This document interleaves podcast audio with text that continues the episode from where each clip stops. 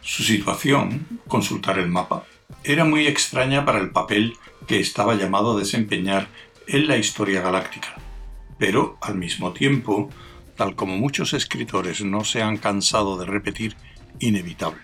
Localizado en el mismo borde de la espiral galáctica, un único planeta de un sol aislado, pobre en recursos y muy insignificante en valor económico, nunca fue colonizado durante los cinco siglos después de su descubrimiento, hasta el aterrizaje de los enciclopedistas. Fue inevitable que a medida que una nueva generación crecía, Terminus se convirtiera en algo más que una pertenencia de los psicohistoriadores de Trantor. Con la revuelta anacreóntica y la subida al poder de Salvor Harding, primero en la gran línea de Enciclopedia Galáctica.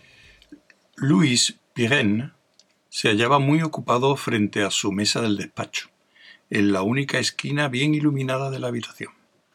Tenía que coordinar el trabajo, tenía que organizar el esfuerzo, tenía que atar todos los cabos. 50 años. 50 años para establecerse y convertir la fundación número uno de la enciclopedia en una unidad de trabajo bien organizada. 50 años para reunir el material de base. 50 años de preparación. Lo habían hecho. Al cabo de otros cinco años se publicaría el primer volumen de la obra más monumental que la galaxia hubiera concebido nunca. Y después, con intervalos de diez años, regularmente, como un mecanismo de relojería. Volumen tras volumen.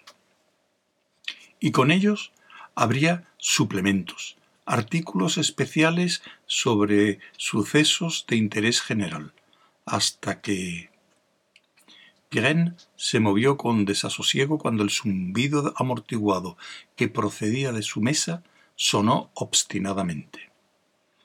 Había estado a punto de olvidarse de su cita. Tocó el interruptor de la puerta y por el abstraído rabillo del ojo vio cómo se abría y entraba la corpulenta figura de Salvor Harding. Pirén no levantó la vista. Harding sonrió para sí. Tenía prisa pero no era tan tonto como para ofenderse por el altivo tratamiento que Pirén concedía a cualquier cosa o persona que interrumpiera su trabajo. Se desplomó en la silla del otro lado de la mesa y esperó. El punzón de Pirén hacía un ligerísimo ruido al correr sobre el papel. Aparte de esto, ningún movimiento y ningún sonido. Y entonces Harding extrajo una moneda de dos créditos del bolsillo de su chaqueta la lanzó hacia arriba y su superficie de acero inoxidable reflejó destellos de luz al rodar por los aires. La cogió y volvió a lanzarla, mirando perezosamente los centelleantes reflejos. El acero inoxidable constituía un buen medio de intercambio en un planeta donde todo el metal tenía que importarse. Pirén alzó la vista y parpadeó. Deje de hacer eso, exclamó con irritación. ¿Eh? Deje de tirar esa infernal moneda al aire, ya es suficiente. Oh. Harding volvió a meter el disco de metal en el bolsillo. Dígame cuándo acabará. ¿Quiere? Le prometo estar de vuelta en el Consejo Municipal antes de que la Asamblea someta a votación el proyecto del nuevo acueducto. Pirén Suspiró y se separó de la mesa. Ya he acabado, pero espero que no me moleste con los problemas municipales. Cuídese usted mismo de eso, por favor. La enciclopedia requiere todo mi tiempo. ¿Se ha enterado de la noticia? interrogó Jardín flemáticamente. ¿Qué noticia?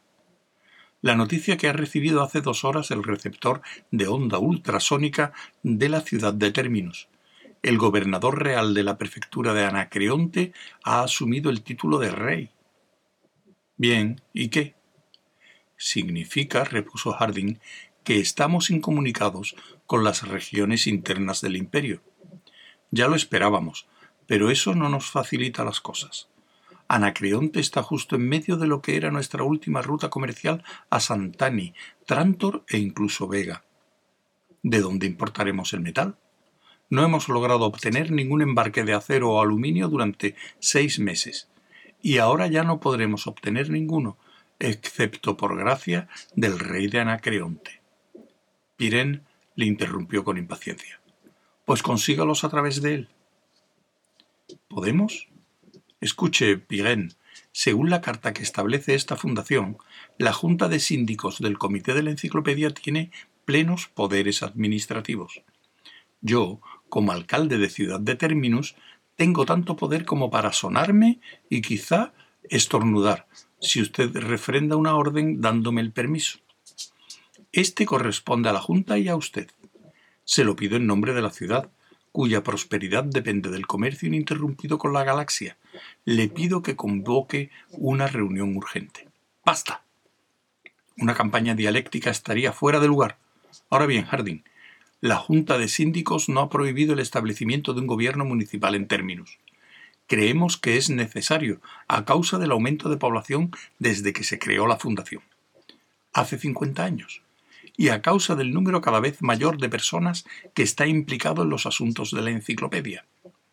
Pero esto no significa que el primer y único fin de la Fundación ya no sea publicar la enciclopedia de todo el saber humano.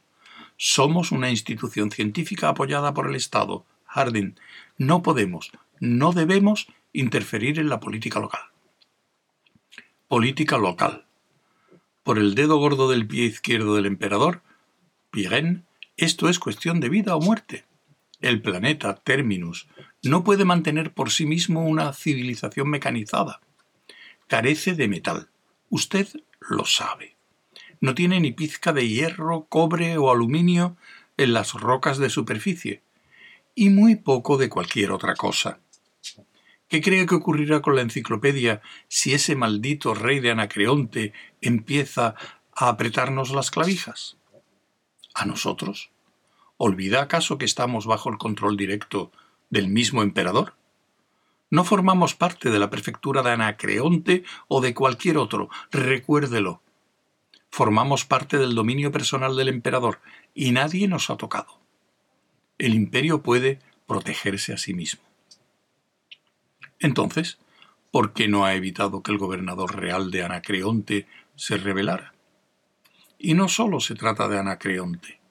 Por lo menos veinte de las prefecturas más apartadas de la galaxia, en realidad toda la periferia, han empezado a tomar riendas a su manera tengo que decirle que no estoy muy seguro del imperio y su capacidad para protegernos. Palabrería.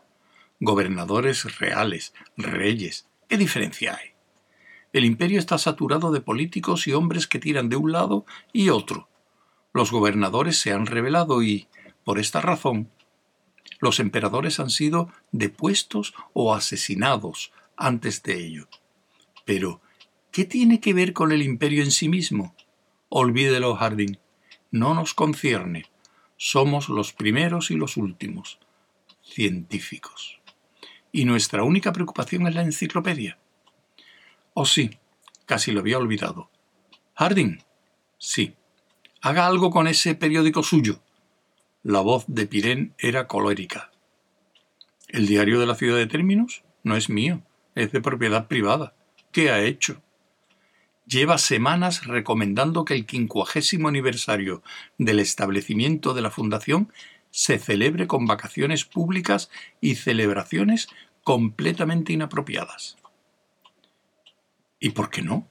El reloj de radio abrirá la primera bóveda dentro de tres meses. Yo diría que es una gran ocasión. ¿Usted no? No para exhibiciones tontas, Harding.